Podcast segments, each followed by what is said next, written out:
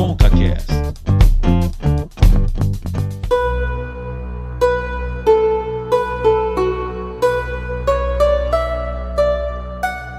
Começando com o CaCast, episódio 47, eu sou o Cauê Martinelli e olha Davi, vou te dizer uma coisa, essa pandemia tá Freud. E aí, mano? É, tudo bem, amigo? Um abraço aí para nossos amigos ouvintes. Cara, é, senta aí na cadeira, fecha o olho e me conta como era seu relacionamento com sua mãe quando era bebê.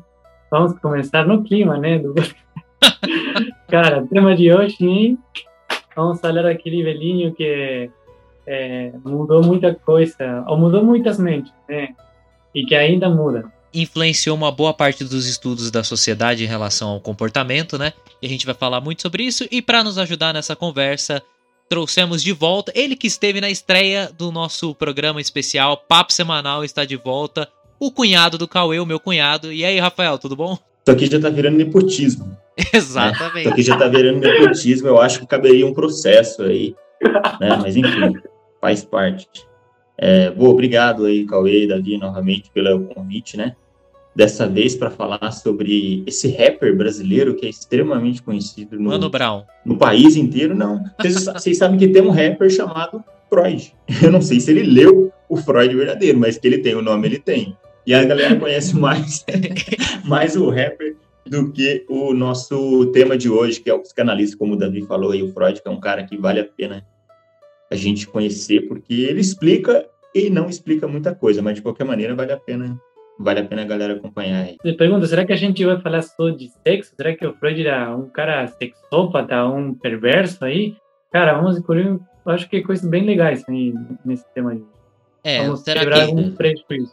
será que Freud era tipo a Disney dos filósofos, onde você vê só coisas subliminares ali, né? A Disney que o diga aí. Mas O enfim, Freud tem um, um livro chamado Além do Princípio do Prazer, já pegando o gancho do Davi, eu falei- poderia falar para a galera que as ideias dele vão muito além do sexo, então acompanha aí, porque ele é um pensador que vai por outros caminhos aí, que não passam pelo sexo somente, né? E é interessante porque fala muito também sobre conflitos com a religião. Tem vários aspectos de Freud que as pessoas ainda hoje discutem porque são pertinentes. E é isso que a gente vai fazer. A gente vai tentar fazer um apanhado geral do que ele falou, discutir essas coisas e entender um pouco mais desse cara que mudou, de certa maneira, muito de como a sociedade se entende hoje, por assim dizer, né? E eu acho que é por aí, né, Davi? É isso aí, Cauê. A gente vai falar um pouquinho sobre aquele cara que mudou, né? Vamos falar assim, mudou uma... Ou, ou marcou, na verdade, a mudança de pensamento de uma época e vamos também meio que trocar uma ideia em relação a como isso é importante hoje. E vamos, as ideias de Freud morreram já com ele, ou se ainda dá para analisar um pouco a sociedade, as pessoas mesmo, né? Com, com aquelas ideias que ele, ele é, meio que começou a pensar no momento que, cara, não tinha nada, né? Meio que assim, do nada, o Freud veio a, a falar de uma questão que é realmente um, muito real, muito atual. É, vamos descobrir hoje o que é isso. Exatamente. E ao som do rapper Freud, que comece a nossa conversa sobre o psicanalista e médico Freud.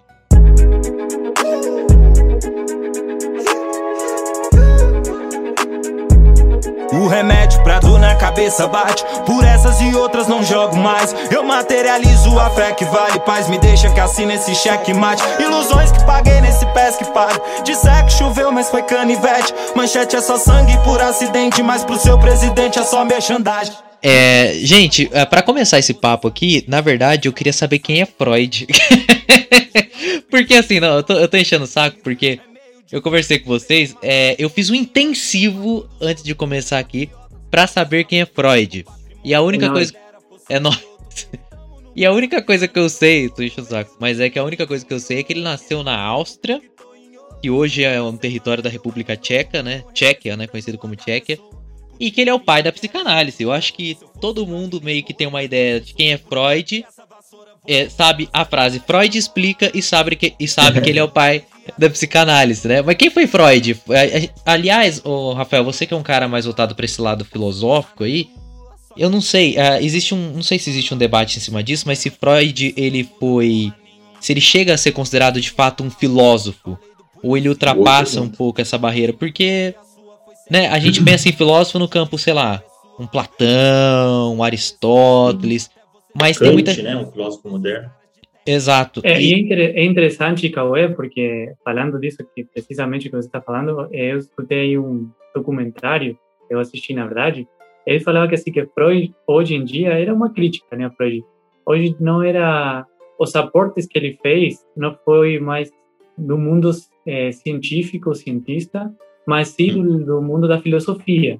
E é, é- é interessante, né, porque você pensa psicoanálise, uma ciência, né, o cara era era médico também, estudou um pouco aí a neurociência e tal, mas aí a crítica era, o cara aportou mais para o mundo da filosofia que para o mundo da ciência, porque hoje tem muitas outras é, é, tipo, tipos de terapias, enfim, é, que tem a ver com o mundo da psicoanálise e a psicologia, mas isso, isso é legal, né, porque acabam é, vendo a, a, a Freud como um filósofo mais que aquele cientista, né, Não, acho que é bem, bem, bem isso que vocês falaram mesmo. Ele é recebido mais como um filósofo, como um pensador, do que propriamente como um, um cientista, né? Apesar de que de formação ele tem a formação de médico, então ele tem uma, um embasamento científico, né? Ele estudava, ele trabalhava em clínica, então ele atendia pacientes. Essa experiência no consultório é que foi servindo de base para que ele desenvolvesse as ideias dele mas, de fato, é, se você analisar algumas obras, né, se você ler alguns textos, você percebe que ele é muito mais filosófico, especulativo, teórico, do que propriamente um cara da ciência ali, que vai falar de aspectos que são, digamos assim, preto no branco, né, que não, tem, que não dão muita margem para argumentação, para questionamento. O próprio complexo de Édipo não é uma coisa provada cientificamente, né? Que é uma coisa que todo mundo conhece do Freud, o complexo de Édipo, né? Do garoto ali na infância tem uma relação meio conturbada com o pai, porque o Freud todos os nossos todos os nossos desejos iniciais têm uma conotação sexual, né? Tem uma conotação sexual. Então ele ele parte do pressuposto de que o menino ele identifica na mãe um objeto sexual. E o pai, ele identifica nesse primeiro momento como um adversário, digamos assim, né? Como alguém que está no caminho ali entre o afeto que o menino tem pela mãe. E aí vai desenvolver a ideia do complexo de Édipo, que o menino vai identificar, vai, vai ter uma relação, digamos assim, num primeiro momento meio aversiva em relação ao pai e uma relação de maior proximidade com a mãe. Isso vai mudando ao longo do desenvolvimento da criança, né? Mas num primeiro momento é isso. Ah, desculpa aí, Rafael, mas tem muito a ver com o que você está falando. Não, fala. que você falou do sexo, né, da, da, daquela, aquele impulso talvez sexual que sente essa esse bebê com a mãe, já é, no caso do homem, né, e vê, por exemplo, no pai o inimigo, enfim. É, mas é interessante você falou a parte sexual e já tem muitas pessoas, porque eu escutei, que falam, nossa, Freud só fala de sexo, o, cara era um pervertido. Como uma criança vai sentir desejo sexual pela mãe? Entendeu? Mas Uhum. é, se você, você que já leu bastante Freud, como, como poder, tipo, se você tem que explicar a uma pessoa que tem esse pensamento, tipo, Freud não, porque o cara fala de sexo e perversão. Tipo, como Uhum. você explica essa questão para essa pessoa? Porque realmente eu não acho que Freud falou, nossa, a criança é pervertida porque deseja mais. Não, tem todo um, um transformo, uma explicação aí, né? Na verdade, inclusive, eu acho que essa questão da, da sexualidade, o fato de que muitas pessoas associam tudo que o Freud falou à questão da sexualidade, eu acho que é uma, primeiro, o que você falou, é uma visão meio superficial. E, e o que eu acho, particularmente, pelo que eu leio, é que as ideias dele vão muito além dessa questão do sexo. Eu, particularmente, nem acho essa questão o ponto mais interessante dele. Eu acho que isso é tipo, secundário, terciário, essa questão, né? Eu acho que ele aborda essa relação do, por exemplo, o que eu acho muito mais interessante no Freud, no primeiro momento, é como ele fala que, porque, tipo assim, até o Freud, antes do Freud, a nossa sociedade, a nossa civilização ocidental, era muito assim, a razão científica, né, que surge lá com, surge já, já com Platão, com Aristóteles, com Sócrates, mas que tem o seu apogeu ali na modernidade, a razão era um senhor absoluto. Ninguém questionava a autonomia da razão. O Descartes lá com seu famoso penso, logo existo. O próprio Kant, que é um filósofo é, por excelência, que representa a modernidade por excelência, é um cara que dá um valor gigantesco para a racionalidade. E o Freud, ele é um cara que, assim, ele não foi o primeiro cara a falar sobre o inconsciente. Mas, digamos, o Schopenhauer, o Nietzsche já falavam muito sobre isso, mas digamos que ele é o cara que ficou com os méritos da ideia, né? E ele sistematizou essa ideia. Tanto que ele tem uma frase que eu acho lapidar, assim, que é muito interessante, que ele fala que o eu não é senhor na sua própria casa. O que, que ele quer dizer com isso? A nossa razão, ela está submetida aos nossos instintos, aos nossos desejos, desejos, impulsos, a todo esse universo que está no nosso inconsciente, né? E isso não, não necessariamente tem a ver só com sexo, entendeu? Eu acho que as pessoas às vezes têm uma visão uma visão muito limitada do autor. Às vezes você pode excluir alguns aspectos negativos do autor e entender que o pensamento dele vai muito além disso, né? Então, instintos, desejos, pulsões, sentimentos não necessariamente tem a ver só com sexo. Mas a ideia é muito interessante, né? A ideia de que você tem uma instância como o inconsciente que ultrapassa os poderes da razão, eu acho que é uma coisa, é uma das ideias mais inovadoras que o Freud desenvolveu ao longo da história. Ele se diferencia dos outros filósofos também, e aí a gente está considerando aqui um lado mais filosófico dele, né? No sentido de pessimismo também, porque quando ele fala muito dessa questão instintiva, me remete muito à questão de pessimismo, sabe?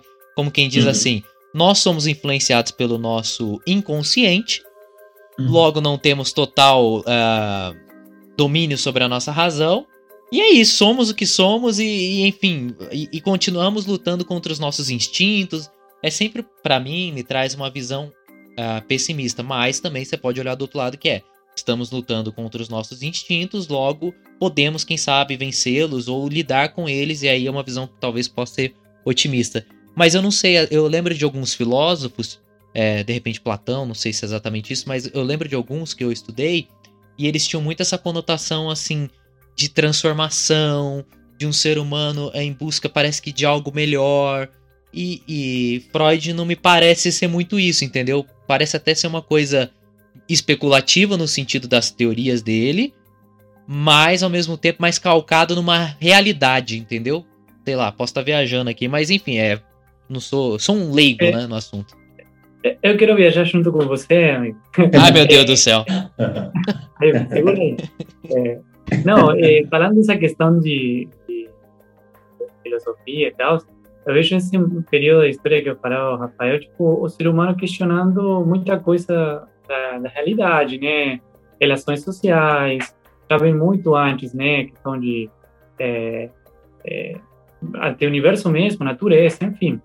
Ele, o Freud vem a questionar o ser humano mesmo, entendeu? Tipo, o cara que questiona tem que ser questionado, porque o que ele pensa, o que ele faz, o que ele fala, tem também uma uma construção e ele vem falar assim, inconsciente, né? E eu acho muito interessante porque essa base do, do pensamento crítico é muito legal para muita coisa. Por exemplo, o jornalismo é fundamental, cara. Você tem que, que realmente tem que ter um olhar crítico para as coisas. E você chega um momento que você, cara, eu tenho que me questionar também o que eu estou falando, por que que eu estou falando isso. Aí vem né, aquela conversa no primeiro ano do do jornalismo, né? Tipo, cara, não existe a neutralidade. Tudo, não existe tudo parcialidade. É. é. isso. Tem viés. E aí você fica chateado, né? Mas, Ô, Davi, e você falou do negócio do primeiro ano de faculdade. No primeiro ano de faculdade de jornalismo também tem um negócio assim: olha, você jornalista, você não vai mudar o mundo, entendeu? O cara que chega e fala, uhum. eu vou ser independente, hoje ainda mais, né? Porque tem blog, a gente, por exemplo, tá num espaço independente, que é o nosso podcast. Então, ele chega com ideias e ele tem, que, ele tem que se limitar, vamos dizer assim, a regras de empresas. Porque o cara ele vai trabalhar. Não é todo jornalista que tem o próprio negócio. A maior parte dos jornalistas são empregados por conglomerados de empresas de que ganham dinheiro com a notícia. Então o cara ele se prende a uma linha editorial e ele tem que lutar muitas vezes contra um lado ideológico dele, contra o eu dele, para uhum. poder trabalhar uh, de acordo com os interesses daquela empresa, né? Enfim, a gente viajou pra caramba, mas é por aí. Não, não, mas, mas aí tem aquela, aquela dinâmica, né? Aí Rafael vai, vai falar melhor, tipo, aquele id, né? E super ego. Sim, tem. O, é, o id e o super ego. Mas Sim. não posso falar isso. É, o, id, é o famoso um dia de fúria. o id é o consciente. vou falar sobre isso, mas só eu acho muito interessante também o, o comentário que o Cauê fez, porque essa é uma visão de senso comum que tem sobre Freud. Do tipo assim, ah, o Freud colocou a razão no seu lugar e disse que tudo é instinto, é desejo, é pulsão. Logo, nós não temos nenhum controle, então o cara é um defensor do caos, né? É uma espécie de Schopenhauer um diploma. Mas não é bem assim. Não é bem assim. Ele não é um pessimista. Ele fica, essa visão de senso comum ficou cristalizada, mas na verdade aí entra a parte do médico, né?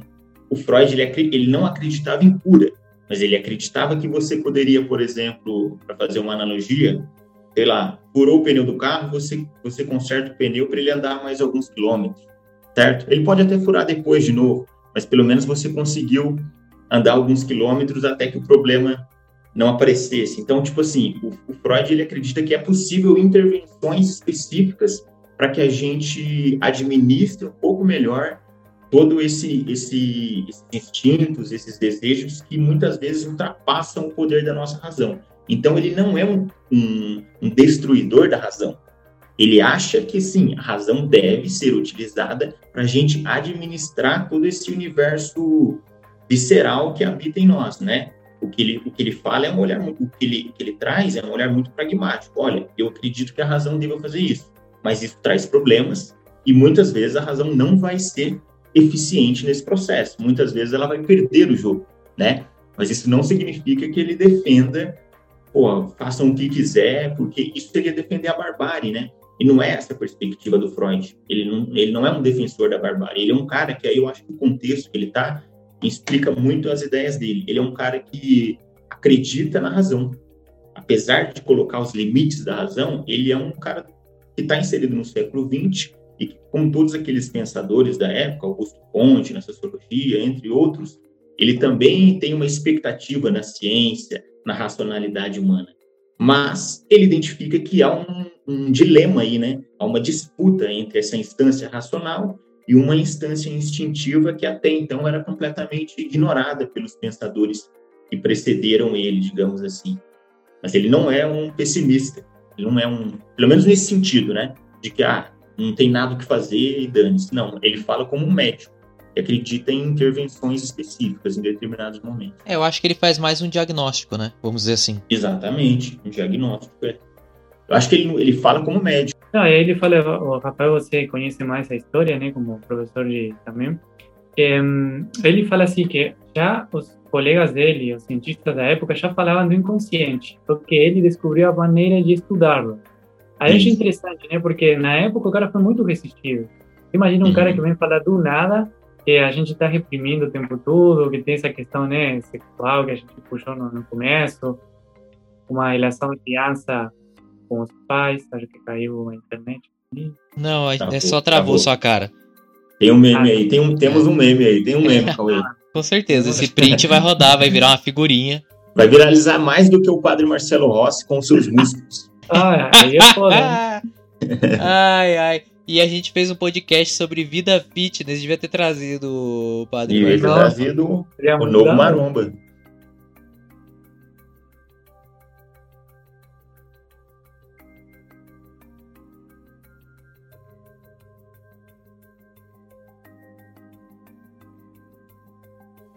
O Davi tava falando negócio do, do Freud aí, ele até mandou para mim uma entrevista que ele deu pra BBC. É, eu vou deixar o link aqui no podcast, porque aí o pessoal pode ver porque tem a legenda.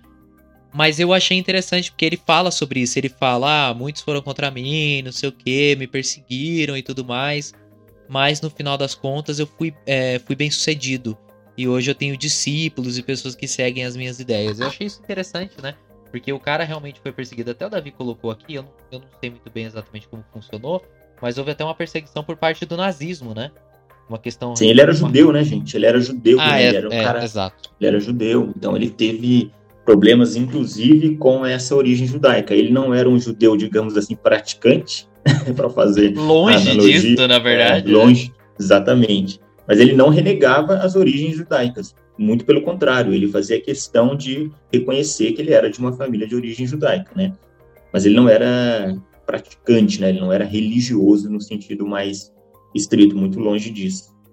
Mas aí eu acho que é interessante falar do, do, do que o Davi sugeriu aí, da questão do id, do, ego e do superego, ou supereu, né? Que são as instâncias, digamos assim, da psique humana, né? Que o Freud, Freud trabalha com essas três noções da psique humana. O id, o ego e o superego, o supereu, que eu acho uma sacada fenomenal dele também. Esse cara é realmente... Eu sou fã dele, eu acho ele muito bom. Ele é muito, muito interessante.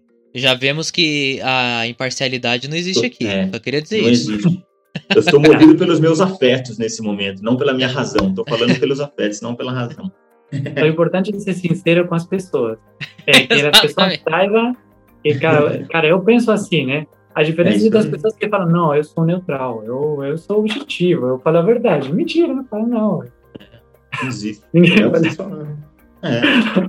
Não existe 100% de neutralidade, né? Porque no final das contas, a gente tem, tem, todo mundo tem o seu viés, né? Puxando esse assunto, Rafael, aí ele, uma das frases do Freud é que o ser humano é um animal em conflito. E aí eu penso, né, tipo, aí Freud vem a complicar nossa existência, mano. Como assim que eu o tempo todo estou lutando com uma com uma um, um impulso, né? Mas dentro de mim também tem outra outro eu, né, que fala não, cara, não, não, não faz isso, não faz, não faz. E outro eu que tenta equilibrar esse impulso e esse outro eu que está que brigando com o impulso. Aí, cara, Exato. não tem sentido. O ser humano é um animal é. conflito. Freud é o roteirista daquele filme Divertidamente, aquela animação lá que tem um monte de bichinho na cabeça. Freud. Foi Freud que roteirizou. Com certeza. Com certeza. Com Desculpa, certeza. Não, é. O que ele fala, eu acho que faz muito sentido. Ele fala isso no mal-estar na cultura, né? mal-estar na civilização. Ele fala que, por exemplo, a primeira, quando a gente começa a conviver em sociedade, isso a gente vê o tempo todo, né?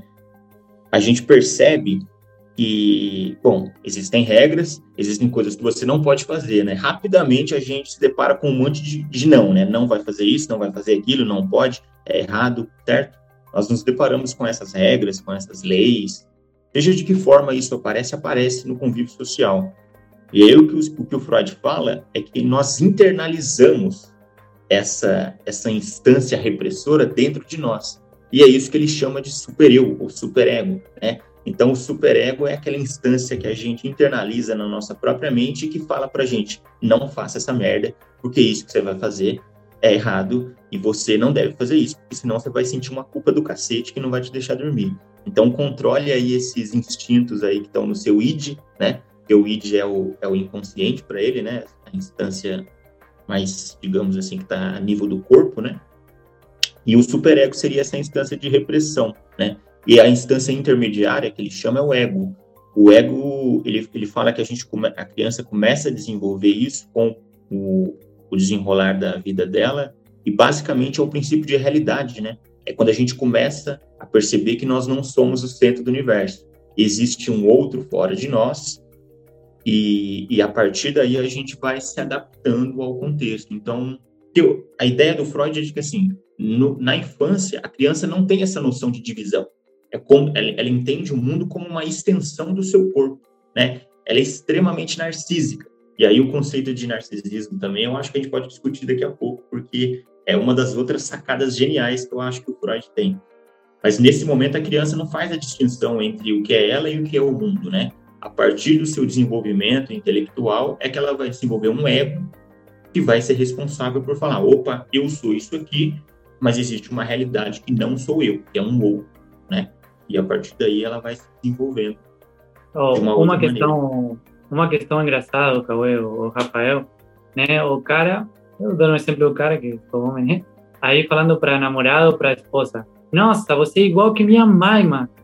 Aí isso é uma frase que, que, que também tipo, faz questão de falar isso, né? Parece que uma pessoa é, procura, né, no caso do homem, por exemplo, uma mulher que seja parecida à sua mãe. E tem essa questão que você falou, né, no começo, essa atração que, que essa criança sente pela mãe, essa, esse impulso sexual, né? E, e, e, aí é uma situação do dia a dia, né? Tem uma piada, tipo, é, você igual que uhum. minha mãe. É, eu Mas não acho a Luana parecida com a minha mãe. Eu acho a Luana bem diferente da minha mãe. Sinceramente. É, há exceções, há exceções. Há exceções, exceções. É, isso aí, o seu Freud falou, eu sinto lhe dizer que ele estava... A exceção confirma a regra. A exceção é, confirma a, a regra. Confirma a regra. ah, tá.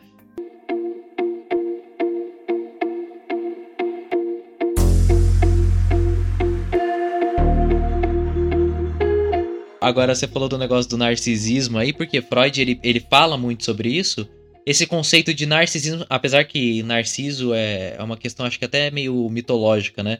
Diga Sim, assim, um é daí que ele meio... toma.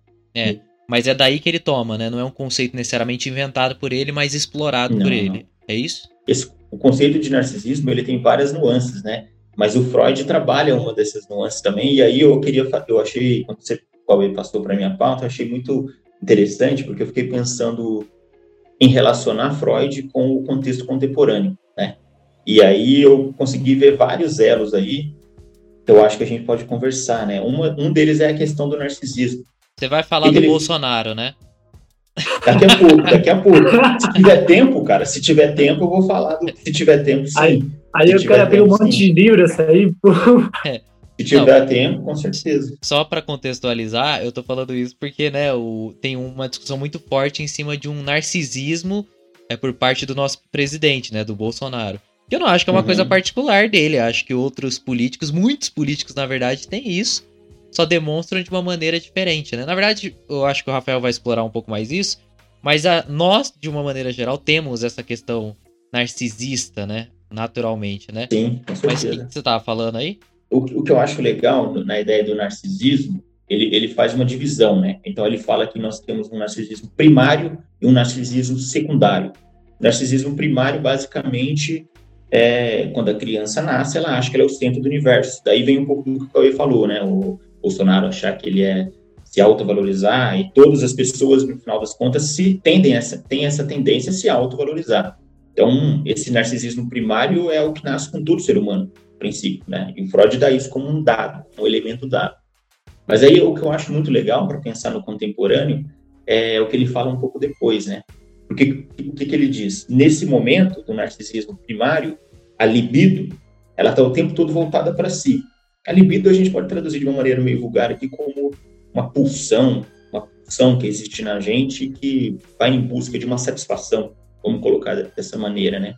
Então, nesse momento aí, o narcisismo primário está tudo voltado para o eu, tudo voltado para o eu. Mas aí a criança vai, vai crescendo e vai percebendo que existe um outro e vai direcionando a libido para objetos, né? Então, o objeto, como o Davi falou ali, a princípio vai ser a mãe, que é o primeiro objeto com quem a criança vai ter um contato, né? Então, ela vai desenvolvendo uma relação libidinosa com a mãe, a princípio, né? Com o primeiro objeto, para usar o, o termo que o Freud usa.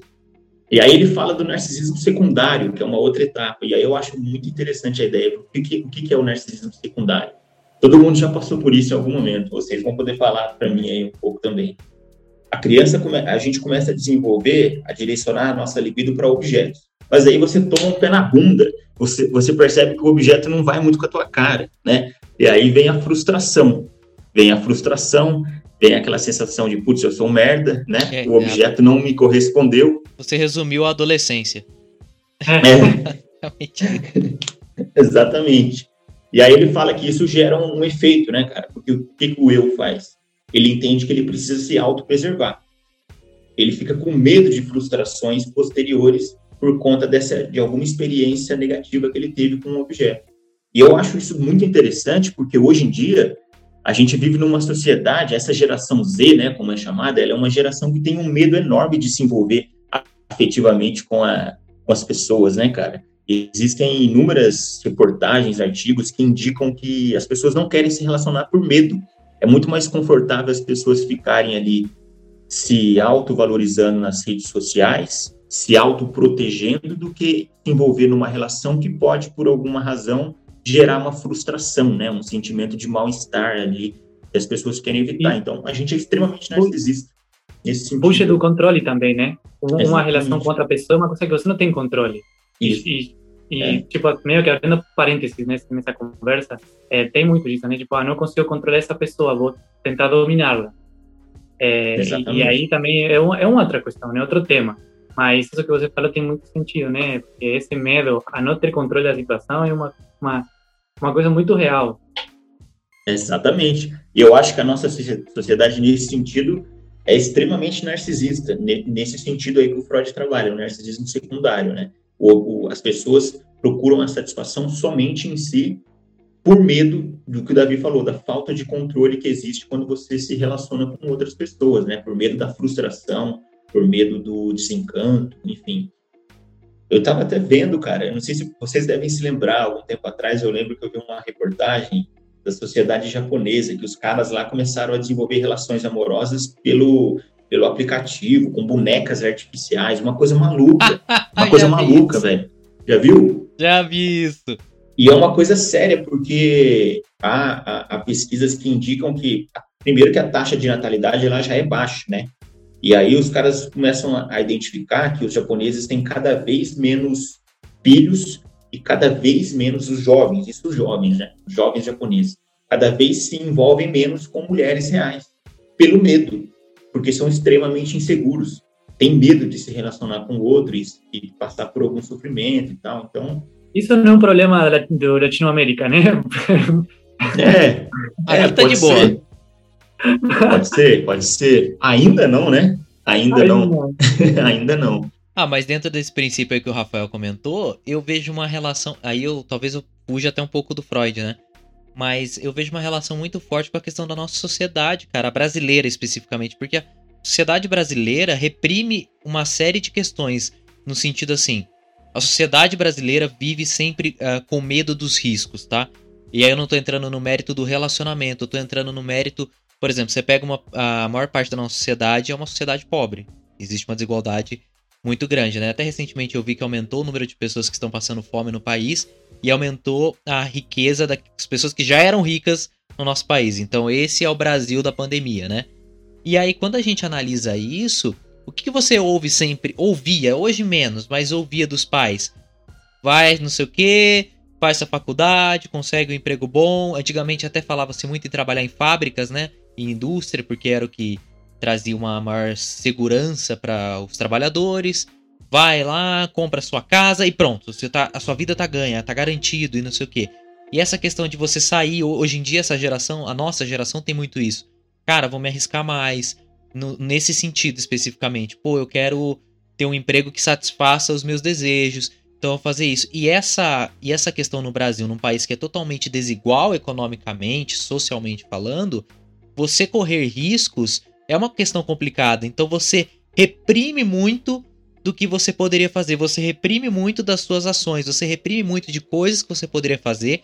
Poderia agregar valor à sua vida, agregar valor, sei lá, uh, cultural, valor econômico e, e o que seja. Mas a gente reprime isso com medo, de repente, de correr um risco desnecessário. E, e às vezes a gente até corre esse risco e a gente para. Opa, não, peraí, é melhor parar aqui, porque senão eu posso me prejudicar. Por exemplo, um exemplo simples. Eu não vou tentar um outro emprego, eu vou ficar nesse porque eu tô seguro. Entendeu? Então eu acho que em sociedades mais desiguais, talvez isso seja presente, não no sentido de se relacionar, mas no sentido de se arriscar em outros aspectos, entendeu? É, o medo ao fracasso é muito forte é, nossa sociedade hoje.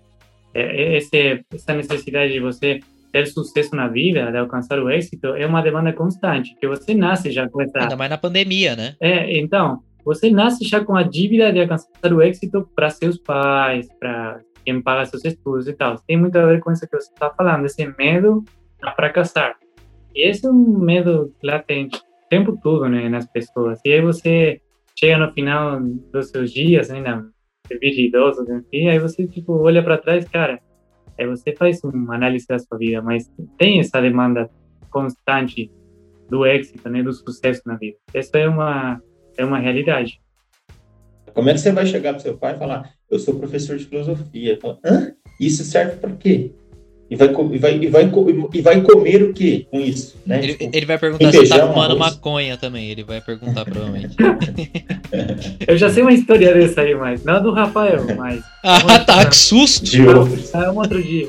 Mas poderia ser, talvez.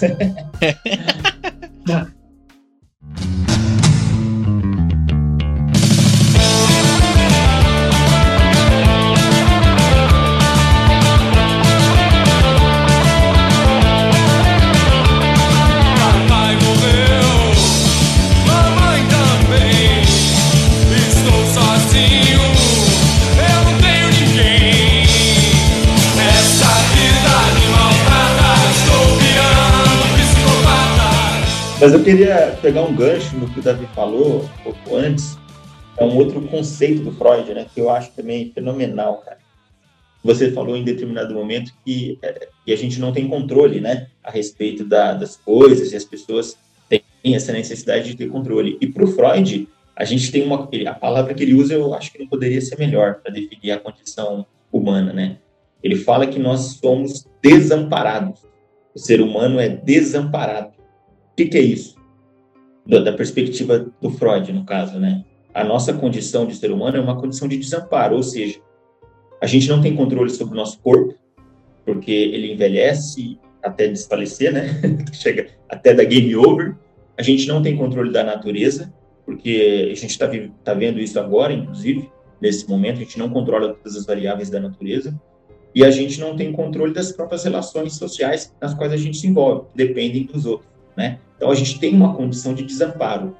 Para ele, essa condição de desamparo, o pensamento dele lá no futuro de uma ilusão, é o que leva as pessoas a buscar uma proteção que ele vai identificar através da figura de Deus. Né? Para ele, Deus é, digamos assim, um sintoma do nosso medo dessa situação de desamparo, dessa falta de sentido que a vida tem e que faz com que a gente, como um ser covarde, busque algum tipo de de muleta existencial para a gente se agarrar ali, para dar um suporte para a gente. Né? Eu acho muito, muito atual essa ideia do desamparo, porque não sei se, se vocês viram, mas eu estava dando uma olhada esses dias que as próprias variantes neopentecostais têm crescido muito nos últimos anos. Né? Tem havido um retorno da busca por religião, porque eu acho que a gente vive um, acho não, né? Isso aí é um fato. A gente vive o que as pessoas chamam de uma era do niilismo, né? Do esvaziamento de sentido. A gente teve durante muito tempo a, a expectativa de que a religião ia resolver todos os problemas da humanidade, chegou a ciência e mostrou, tirou a religião do campo, né? Isso com a modernidade. A ciência também, que durante muito tempo ficou como uma, uma possibilidade de redenção, já mostrou que ela tem a sua faceta. Tem a sua limitação, né? É, tem, a, tem, a, sua faceta perigosa também, né? Sim, no total. 20, no, 20, é, no século XX a gente viu a ciência sendo usada para carnificina, né?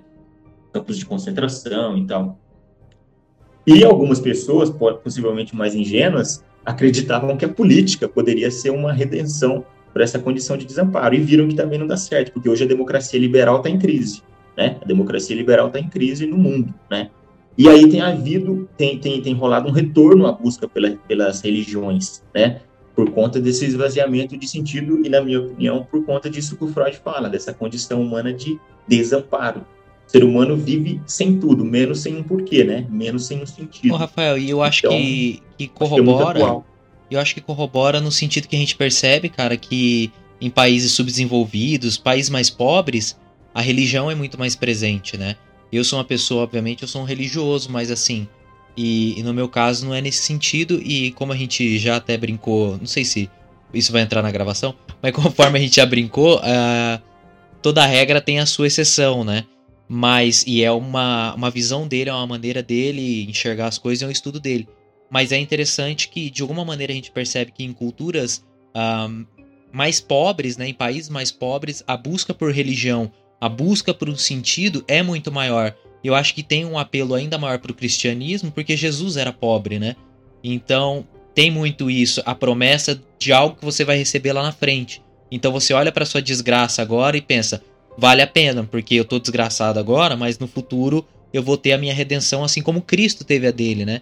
Mas quando a gente fala, uhum. em, quando você estava falando de Freud, também me remeteu a alguns princípios cristãos. É engraçado isso, né, cara? Porque uh, a religião tem uma versão a Freud e Freud tem uma versão a religião. Uhum.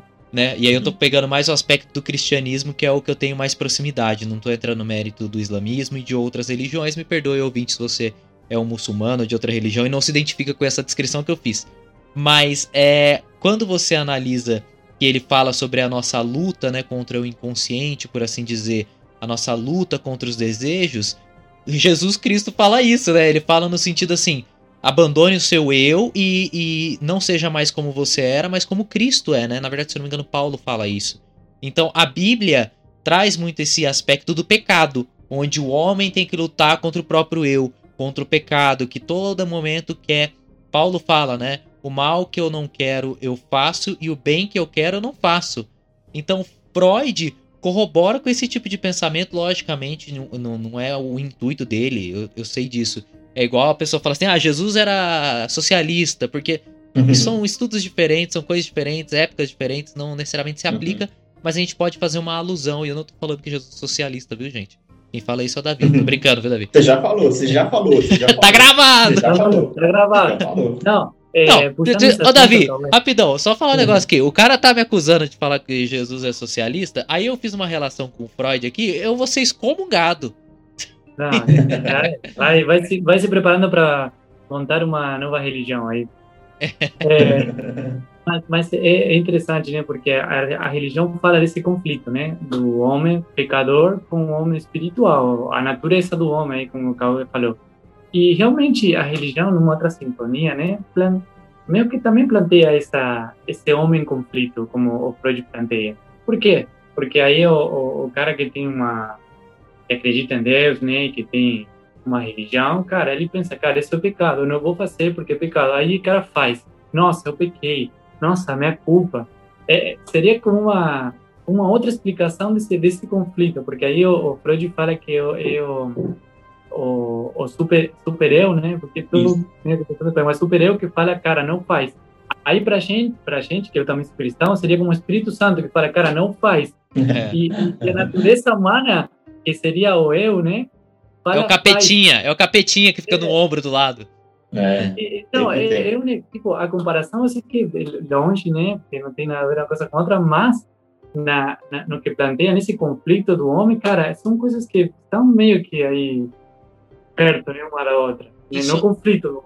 É, e só complementando, até o Rafael me deu de aniversário uma vez o livro Amor para Corajosa, se não me engano, do Pondé. E ele, ele, eu não sei se inspirado nisso, mas ele traz um aspecto, e aí tanto pro lado, pode ser do cristão ou não, e aí eu acho que meio que tanto faz, porque é uma questão socialmente já estabelecida, que é a questão do casamento. O casamento entre duas pessoas, né? Seja de sexo diferente, e hoje fala-se muito da questão do casamento entre pessoas do mesmo sexo, né? E aí, a, o que eu acho interessante é que existe aquela questão, não pode adulterar. Isso é um mandamento bíblico. Mas moralmente falando, na nossa sociedade existe essa concepção. A partir do momento que você está casado, você não pode se relacionar com outras pessoas. E o Pondé fala muito dessa luta contra o instinto. Contra essa questão de você lutar contra os teus instintos biológicos, né? Obviamente, aquela questão de você querer se relacionar sexualmente com diferentes pessoas. Mas você corajosamente, né? E entra a questão do amor para corajosa. Você corajosamente opta por constituir uma família, por amar uma única pessoa e se relacionar unicamente com aquela pessoa. E eu não sei se se relaciona diretamente com Freud, mas tem muito esse aspecto também, né? A gente falou por essa questão a religiosa, mas a não religiosa também, por assim dizer, de questões estabelecidas na sociedade, são muito fortes também, né? E se aplicam ainda hoje. Eu acho que, que a analogia que vocês fizeram faz muito sentido a gente pensar nessa, nesse ser humano ambivalente, por assim dizer, né? Está em conflito entre os seus desejos carnais, vamos colocar assim, e as suas necessidades morais, digamos assim, de, de se comportar. O problema que o Freud enxerga é, com a questão da religião é por conta do conceito de pecado, a ideia de culpa. Ele, como eu falei, ele tinha especialização na área de neurociência, né? Ele fez, inclusive, o mestrado dele é voltado para essa área. Então, ele, ele, ele fala em determinado momento que ele acha que as religiões, principalmente no caso, as religiões que trabalham com o conceito de pecado, produzem problemas com essa noção de culpa, né, que a noção de pecado traz. Ele acreditava, na época, como neurologista, né, que isso poderia gerar efeitos, digamos assim, poderia debilitar o intelecto da criança, quando ela é exposta desde muito cedo a noções como pecado e culpa. Então, o problema que ele identifica é mais ou menos aí, em relação à religião. Ele achava que nós deveríamos como vocês falaram aí, ter uma instância moral que vai tentar administrar esses instintos, mas ele achava que nós deveríamos fazer isso desprovidos de qualquer tipo de crença ou algo nessa natureza, né? Ele achava que nós deveríamos fazer pelas nossas próprias forças ou pelo nosso próprio esforço moral, racional, digamos assim. Mas eu queria colocar uma questão para vocês aqui, que eu acho muito interessante. Não, eu estou curioso para saber, realmente, muito curioso Porque um dos conceitos que eu mais gosto do Freud é o conceito de sublimação. Sublimação, né? Só fazendo uma, uma resumão bem grosseiro do que é, né? Eu interpreto que seja. Como, como a gente conversou, para ele a civilização se baseia na repressão dos desejos, impulsos, instintos e etc, né? E aí ele vai, aí você vai perguntar, tá, mas e aí? Não tem solução? Qual, o que, que vai resultar dessa equação aí? Muita coisa ele, ele, ele via no consultório dele neuroses, ou, né, alguns tipos de transtornos psíquicos que são consequência desse conflito, né?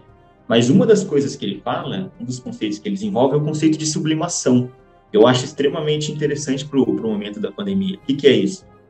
A gente tem que reprimir os nossos desejos, porque a, a civilização exige isso de nós, né? Mas a gente pode canalizar esses desejos, esses impulsos que a civilização exige que a gente reprime para outras coisas. E aí ele vai dizer especificamente, por exemplo, para arte, atividades intelectuais e atividades físicas. Então, pra, então fazendo uma, uma, um paralelo com a pandemia, eu fico pensando o seguinte: a gente nunca precisou tanto de sublimação como hoje, porque a gente não pode fazer um monte de coisa, um monte de desejo que a gente quer fazer. E a gente vai ficar louco se a gente não direcionar esses desejos para algum lugar, tem que ir para algum lugar, entendeu? Porque senão ninguém vai aguentar.